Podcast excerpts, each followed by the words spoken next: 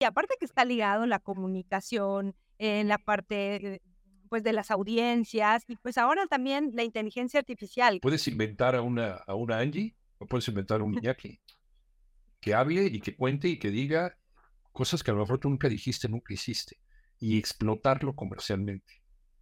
Como está ocurriendo con eh, muchos actores de luz. Yo estoy muy cercano a ellos porque pues, yo empecé también como locutor comercial. La receta secreta cada semana nuevos ingredientes que transformarán tu enfoque e impulsarán tus habilidades empresariales. Bienvenidos a La Receta Secreta, el video podcast de Omnify.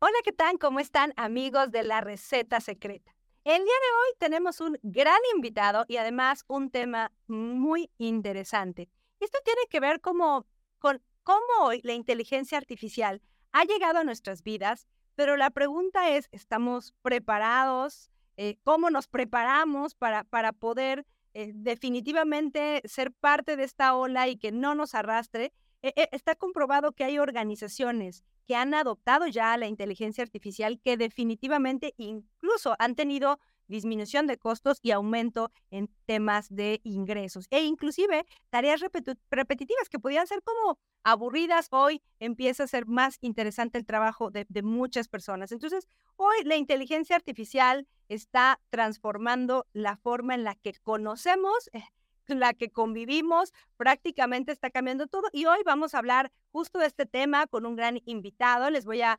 platicar un poco de, de Iñaki. Iñaki estudió la carrera eh, de comunicación en la Universidad Iberoamericana, donde descubrió su amor por la radio. Es una figura emblemática en el mundo de la radio con pues la radio y el periodismo con más de 30 años de carrera y por supuesto es un verdadero referente en la industria y un apasionado comunicador que ha dejado huella en generaciones de radio escuchas a lo largo de los años. Su dedicación y, por supuesto, talento muestra la versatilidad como comunicador. Su carrera, eh, pues, en el mundo de la radio despega e inicia en 1991 eh, cuando se une a la icónica estación de radio Rock 101 y entre sus logros más destacados se encuentra en, el, en los cuernos de la luna que muchos de nosotros como noctámbulos escuchábamos y amantes de la música y por supuesto dejó una marca que todos recordamos. Iñaki Manera además no solo se destaca como locutor, sino también ha tomado papeles muy importantes de liderazgo, como en Rock 101, convirtiéndose en director durante la última etapa de esta estación, de 1995 a 1996, y actualmente Iñaki es el conductor titular del programa Panorama Informativo en su segunda emisión que se transmite por 88.9 Noticias. Un gusto que estés con nosotros aquí, Iñaki Manero, bienvenido. Muchas gracias, Angie. No te habrás equivocado de persona, qué bárbaro. No, hasta me faltaron hojas.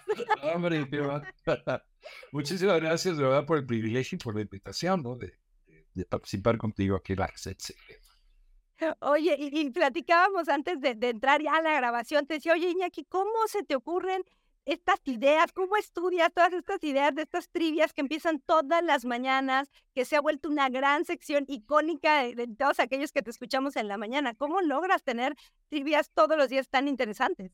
Pues me la robo de todos lados. Bueno, lo que pasa es que hay que estar, hay que estar leyendo de hasta la etiqueta de los calzones, pues, de encontrar una trivia. Entonces, hay que estar leyendo de todo, ¿no? Desde este, portadas de discos, este, eh, internet, desde luego los libros estamos aquí en casa. De repente voy de cacería buscando revistas y libros donde puede aparecer algo parecido a una trivia. Y es que, pues sí, la trivia no es una pregunta normal como quién, quién descubrió América, ¿no?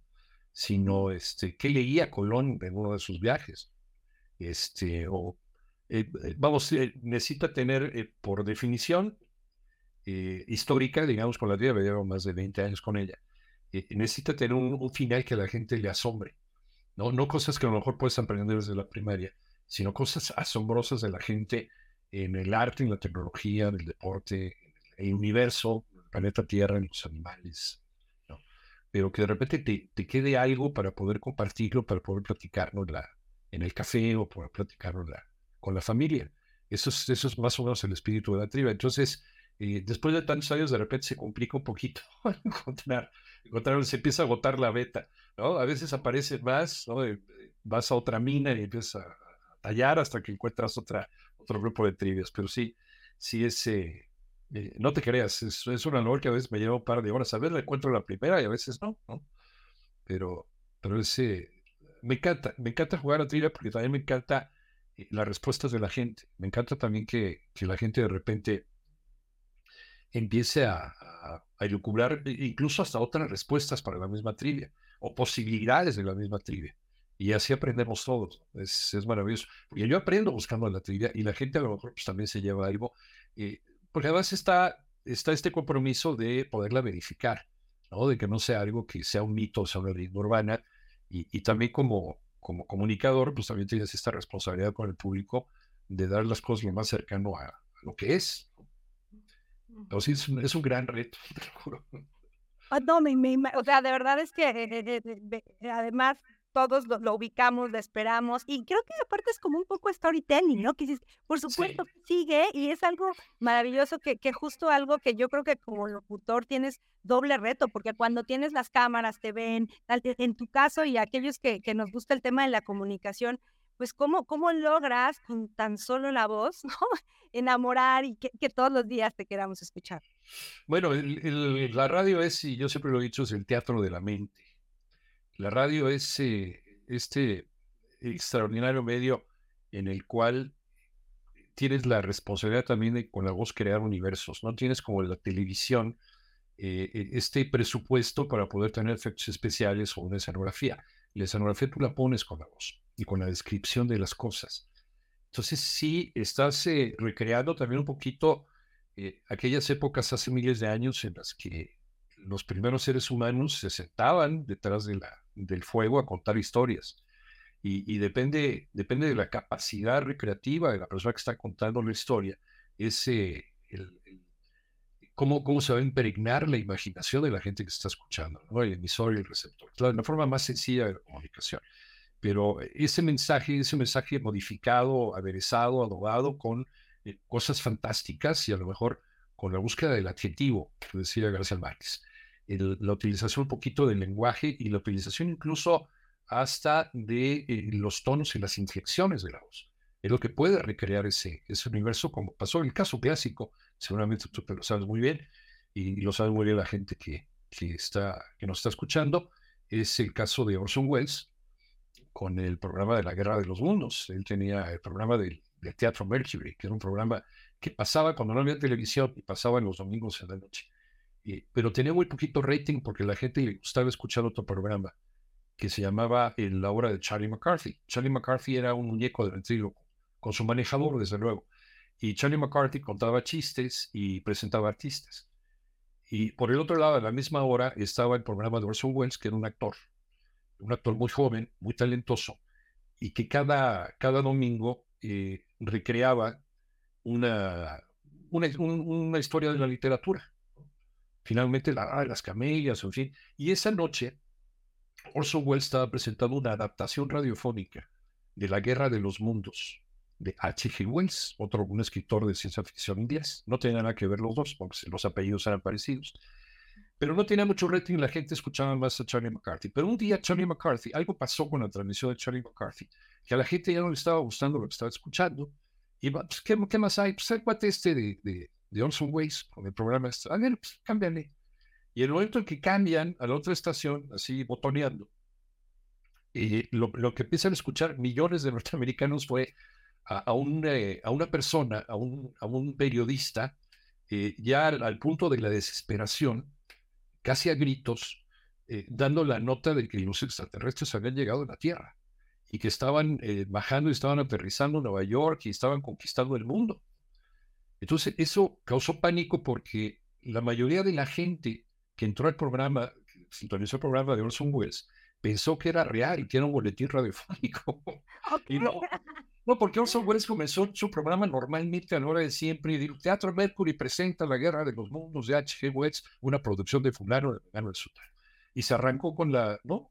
Con la adaptación. Y él hacía muchas de las voces y él hacía muchos de los papeles y tenía actores invitados y demás. Como es una radionovela, estamos hablando de eso.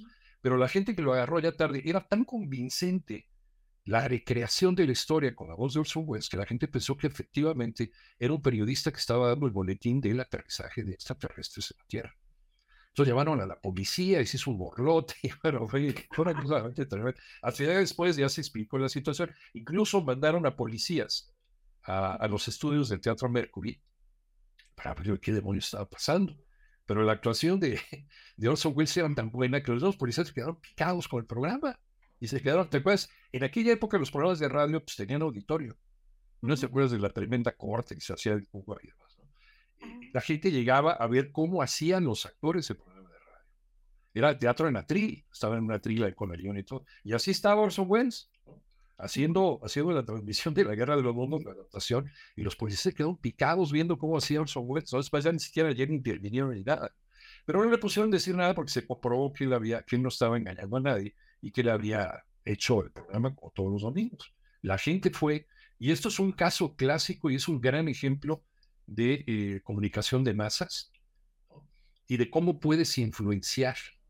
Eh, eh, claro, aquí fue a nivel, a nivel no intencional, a nivel accidental, pero cómo puedes influenciar el ambiente de los demás para muchas cosas. Y ahí se vio, con este caso clásico que te comento, se, se vio el potencial de la radio como vendedora de ideas no solamente a nivel de imaginación, a nivel de programas, a nivel de promoción de artistas, sino a nivel de ventas. Y, empezaron ¿no? las grandes ideas mercadotécnicas de cómo adaptar un producto para que el locutor pues, lo explique en radio y, sea adaptado, ¿no? sin la imagen visual que puede tener la televisión, que llegaría unos años después, pero la imagen auditiva que tiene la radio eh, es lo que te provoca que a lo mejor este, pienses maravillas del producto o que puedas eh, manejar eh, los beneficios del producto a tu antojo por medio de la, la, por medio de la mente, por medio de la imaginación.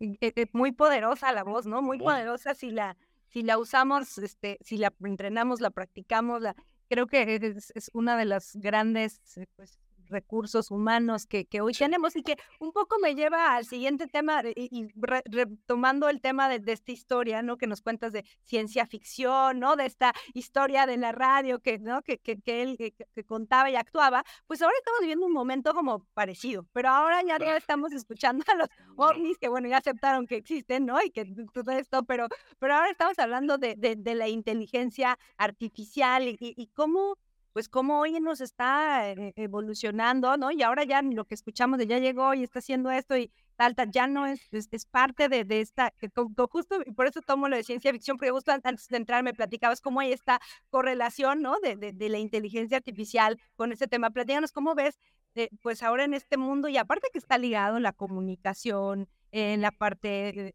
pues de las audiencias y pues ahora también la inteligencia artificial, ¿cómo la ves tú? La inteligencia artificial puede llegar a ser uno de los grandes dolores de cabeza para la profesión de los medios de comunicación también. Bueno, para muchas cosas más, ¿no? Pero, pero te, te platico de acuerdo con, eh, con base en mi experiencia y, con lo que yo hago, eh, porque eh, la voz humana, ya gracias a la inteligencia artificial, gracias a estos ingenios tecnológicos, puede ser recreada y puede ser copiada. Y, y puedes tomar, por ejemplo, ahorita lo que yo te estoy platicando, está siendo grabado, desde luego, eh, pero con eh, el conocimiento suficiente, alguien puede tomar cada palabra, eh, separarla en letras, en inflexiones y poder recrear una, un comentario o una declaración que yo nunca hice. Antes sí se podía hacer por computadora y por ediciones, este, eh, a lo mejor con cita de carrete y pegas y cortas y buscas que te puede llevar todo el día, pero también hacía cosas muy varias, un trabajo más artesanal, ese tipo de ediciones. Pero con inteligencia artificial puedes incluso apropiarte de la voz de una persona eh, y a lo mejor pueden, eh, puedes inventar a una, a una Angie o puedes inventar a un Iñaki que hable y que cuente y que diga cosas que a lo mejor tú nunca dijiste, nunca hiciste y explotarlo comercialmente como está ocurriendo con eh, muchos actores de luz. Yo estoy muy cercano a ellos porque pues, yo empecé también como locutor comercial, finalmente al hacer radio, pues a fuerza en algún momento tienes que ser, para sobrevivir tienes que ser este, comerciales y demás. Eh, y, muchos de ellos son artistas que le prestan su voz a personajes, hacen doblaje o hacen, o hacen locución comercial, anuncian productos. se han encontrado con casos, eh, su fama pues, ha llegado también a muchos lugares del mundo, entre ellos Centro y Sudamérica, se han encontrado con casos de personas que están lucrando con la voz de este locutor, cuando este locutor nunca ha trabajado para ellos, pero tienen su voz a su disposición. ¿Y eso cómo lo lograron? Por medio de la inteligencia artificial. No solamente la voz, sino también la imagen, la imagen visual de la gente. Ahora puedes poner, no sé si te acuerdes, este, Natalie Cole, esta actriz que ya, esta cantante que ya murió, la hija de Nat King Cole, en algún momento, eh, no sé si te acuerdas que, que cantó una canción con su papá, ¿no? Unforgettable. Ajá, ajá. ¿Cómo, ¿Cómo, le hicieron? Era, era la gran maravilla eh, tecnológica el poner a Nat King Cole cantando junto con su hija cuando Nat King Cole ya había muerto hacía 20 años. Entonces era, era como el gran avance tecnológico. Ahora ya lo puedes hacer con, en dos patadas con el programa adecuado. Eh, había un, eh, un programa, un programa de estos de, que otra vez estaba viendo y es, es fabuloso. Un, un programa de entrevistas argentino en donde el entrevistador estaba entrevistando a Carlos Gardel. Carlos Gardel, pues uno de los grandes exponentes del tango, pues, falleció en los años 30, me parece, de un avionazo, pero le estaba haciendo preguntas y, Gardel contestaba de manera lógica, porque alguien en un programa eh, metió la voz de Gardel, además metió eh, las inflexiones en la voz de Gardel y metió todo lo que se sabía de Gardel. Y la misma máquina hizo el resto. Entonces Gardel respondía de una manera lógica a las preguntas que le hacía el entrevistador. O sea, es verdaderamente espeluznante. Y que, claro, esto todo es mejorable en la vida y, esto a lo mejor no responde en ciertas preguntas.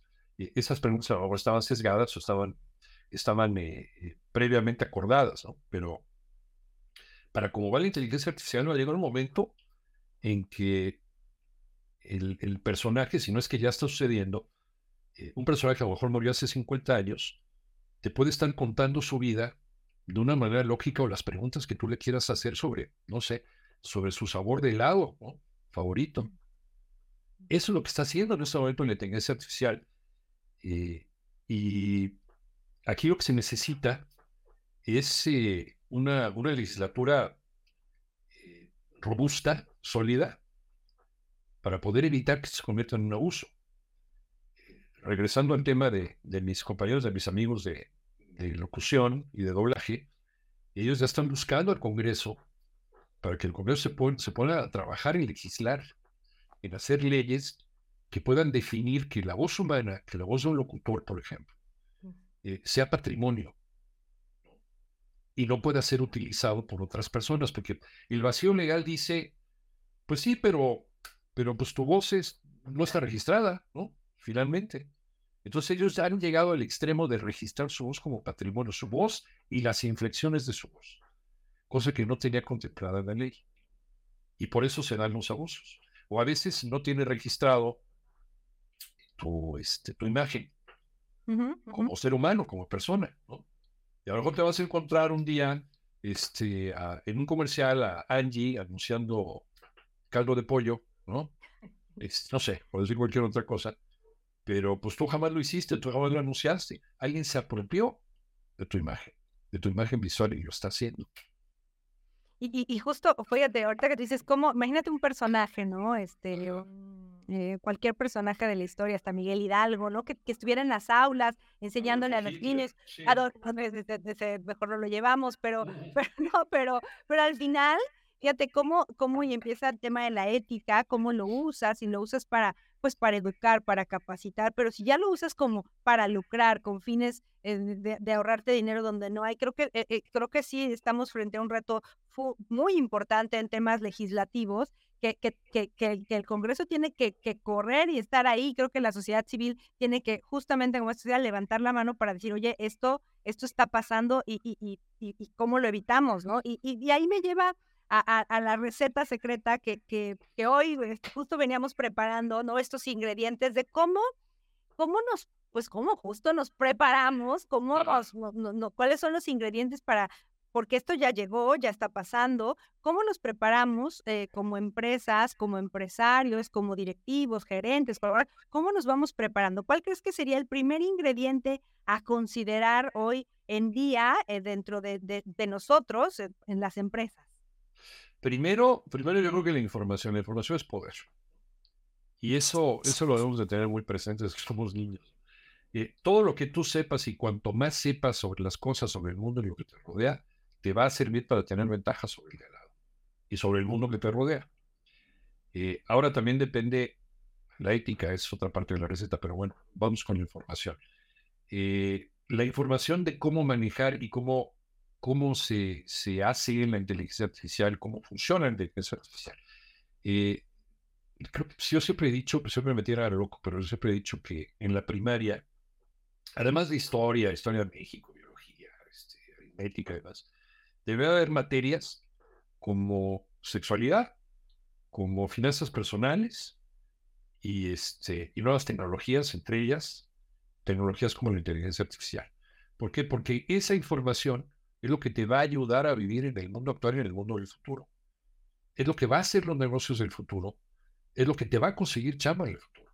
Finalmente, la inteligencia artificial van, eh, o las carreras relacionadas con la inteligencia artificial, con la cibernética, en fin, robótica, eh, es lo que, lo que va a permear dentro del aparato productivo de países, sobre todo países emergentes como el nuestro. Eh, todavía, todavía estamos, eh, y, bueno, como estamos todavía en este provincialismo legislativo, donde no tenemos todavía bien claro qué se puede hacer y qué no se puede hacer, la gente está haciendo, los que saben, los que tienen este conocimiento sobre la inteligencia artificial, están haciendo lo que se les da la gana. Sobre todo las, las, empresas o las personas, los individuos que no tienen ética para manejar estas tecnologías y están abusando.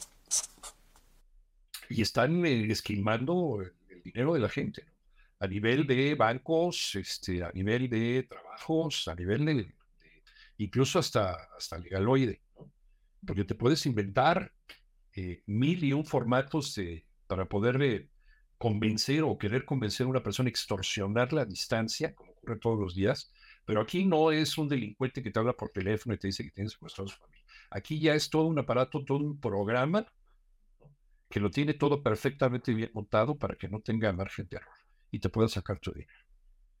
Oye, y entonces fíjate, aquí ya tenemos dos ingredientes. Uno es la información, porque dices justo, información es poder. La segunda, ética, cómo usamos la información. ¿Cuál sería el tercer ingrediente que tú dirías, hay que considerarlo dentro de este, esta, pues esta llegada de, de AI? Leyes. Leyes, o sea, leyes, leyes firmes, leyes, eh, leyes robustas, leyes bien hechas, eh, incluso a nivel constitucional. No solamente este, a nivel de eh, de legislaturas locales o, por ejemplo, o idearios de las empresas. Porque las empresas también, también deben de empezar a considerar, sobre todo las empresas que empiezan a utilizar tecnología, a considerar el hecho de la inteligencia artificial como una posibilidad que pueda eh, incidir en, en, abusos contra los empleados. Por ejemplo, capital humano de las empresas eh, para proteger a la misma empresa y para proteger a los mismos, este, mismos trabajadores, a los mismos empleados. Y eh, desde, el, desde el lado eh, local, desde el lado nacional, leyes que incluso tengan que ver con artículos de la Constitución modificados para poderle hacer frente y poderle entrar al tema de la inteligencia artificial para evitar, y, no solamente a nivel nacional, sino también a nivel internacional, para evitar abusos de países tecnológicamente mucho más avanzados que nosotros. Estamos en el caso de China, en el caso de Rusia, en el caso de Estados Unidos. Estamos en una seria desventaja. O sea, si bien en México, y gracias a la información y gracias a, la globalización de la información, nos puede llegar información sobre las, las novedades en inteligencia artificial. Pero los centros de enseñanza en México todavía no llegan a ese nivel hay que llegar a las universidades de varios países, entre ellas China, Estados Unidos, Rusia, Japón, etcétera, etcétera. Y esto nos pone en una serie de desventajas a nivel económico, incluso, y a nivel social, por supuesto. Y, de alguna manera, justo ahorita que lo que decías, bueno, si todavía no están las leyes, yo creo que si estás utilizando la inteligencia artificial, te tienes que preguntar y cuestionar antes de hacer algo que, que regresado al punto, si es, y a lo mejor no está legislado, pero no es ético, o sea, no sé si en algún momento todos nos van a tener que pagar los derechos de esa voz que ya se registró, o sea, como al final creo que hoy eh, dentro de este, de que las leyes, pues es cuidar, aunque no esté normal, preguntarte es correcto o no es correcto y, que, que, va de la mano, ¿no? Entonces, ¿cuál, ¿cuál crees, consideras que sería otro ingrediente? O sea, decir, a ver, que haya leyes eh, firmes, ¿qué más necesitaríamos las empresas para, estar preparados a, esto que, hoy pues es una realidad? Eh, yo creo que, además en dentro de esta receta podemos poner un, consejo eh, de un departamento de, de tecnología dentro de las mismas empresas no solamente el ingeniero que te arregle la computadora cuando se te de chaveta, ¿no? Que todos tenemos ahí uno, pero, y gracias, porque son una bendición, realmente. Pero, pero sí un, consejo de personas que sepan de esta tecnología, que puedan tomar decisiones con base en el tipo de tecnología que se va a implementar, se va a utilizar en la misma empresa y para qué. Este para que las decisiones sean como bien informadas, ¿no? No que realmente tome la decisión alguien que sabe del tema, ¿no? Ideólogos ideólogos de la inteligencia artificial. Más que ingenieros, o más que personas que le entren a los fierros, que le entren al hardware, ideólogos de la inteligencia artificial. O sea, filósofos de la inteligencia artificial. Gente que esté empapada en el tema, pero en las consideraciones éticas, este, morales, eh, eh, económicas incluso legales. El departamento, por ejemplo, eh, jurídico de la empresa y de capital humano, pues también debe estar empapado de las posibilidades y de los alcances que puede tener la inteligencia emocional. La inteligencia emocional, que también es otra, ¿eh? también, también, también, también entra, también está la inteligencia emocional, porque la inteligencia emocional es lo que nos puede provocar, el miedo que nos puede provocar a lo mejor la, la inteligencia artificial. Nada más que la inteligencia emocional lo que hace es, no, no es tan mal, no es tan mal tener reacciones. Lo malo es qué haces con ellas, ¿no? O qué no haces con ellas. Bueno, cómo reaccionar efectivamente eh, vamos, eh, psicólogos eh, empresariales dentro del capital humano y, jurídico también. cómo, cómo tomar las riendas de un problema que se ha suscitado con otra empresa que la tiene más clara que tú, en el sentido del uso de las nuevas tecnologías. Entonces creo que también eso podemos echarlo a la olla. Sí, por supuesto. Eh, eh, creo que es eh, fundamental porque si no sabes qué estás haciendo, qué decisión estás tomando o por qué, entonces ya se vuelve así como, pues, como ocurrencias. Y creo que la tecnología y más lo que hoy estamos viendo no debe ser un tema de ocurrencias, debe ser justo un tema de, de, conocimiento, de ideología, de hacia dónde vamos. con base en eso sí nos vamos preparando como, como organizaciones hacia, hacia pues, el aprovechamiento de la misma tecnología, ¿no? y y, pues, ¿qué otro, ¿qué otro consejo o ingrediente tú le agregarías a este, pues, este, esta receta para, para subirnos a la ola? Pues capacitación. Eh, a la hora de la contratación de, de, un colaborador en la empresa, pues darle una capacitación sobre, sobre inteligencia artificial. Así como lo capacitas con, con otras cosas, con las posibilidades de, del puesto que va a obtener, eh, si ese es el futuro y si tu empresa le va a entrar al tema, eh, incluso ir un paso más hacia adelante, la perspectiva, ¿no? El saber qué tienes en este momento, pero qué puedes tener en el futuro. Por eso muchas empresas, y, no estamos hablando de inteligencia artificial, ¿no? por ejemplo, en radio.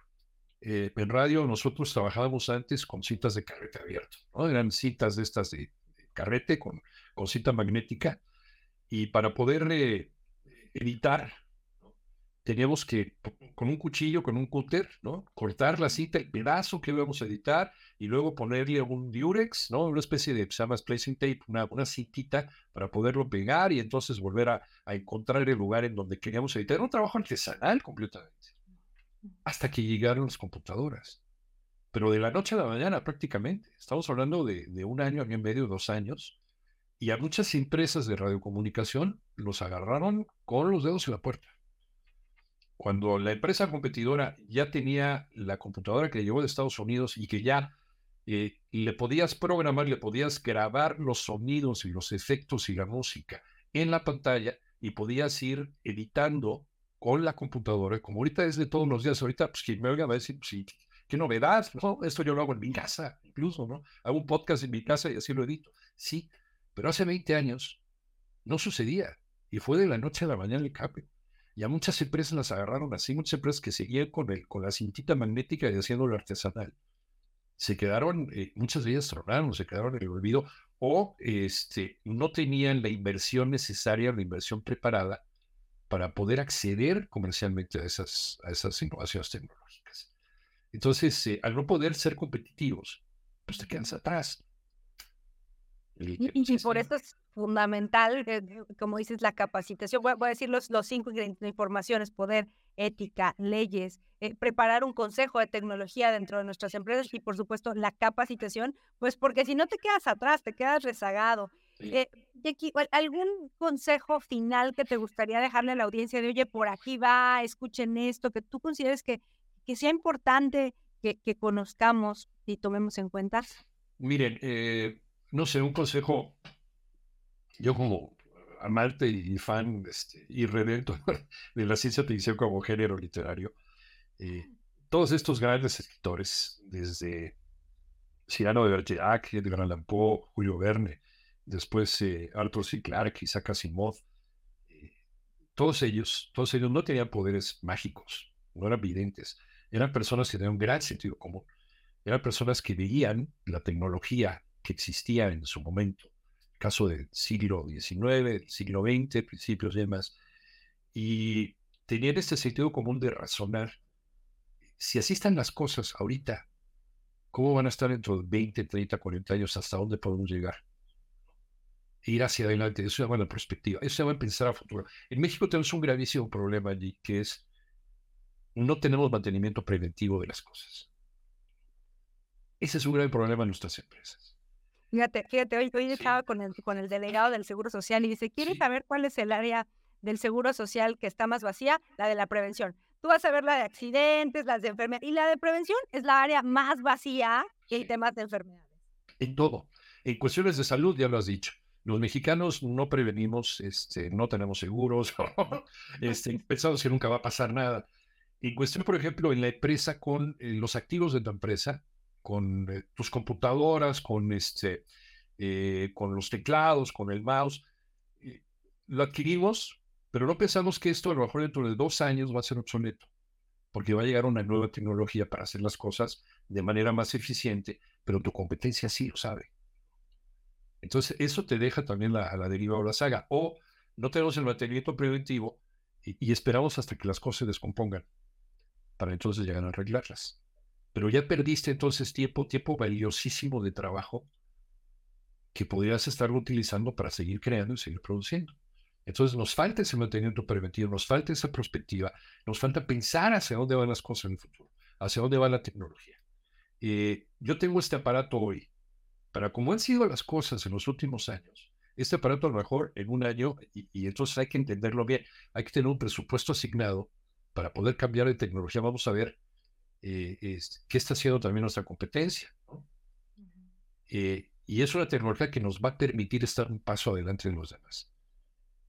Entonces, prospectiva, yo creo que sería también uno de los grandes conceptos. A nivel empresarial, ¿no? Finalmente, eh, recordando a los, a los grandes padres de la ciencia ficción, ¿dónde estás ahorita? Pero con lo que tienes actualmente, imagínate dónde vas a estar el día de mañana.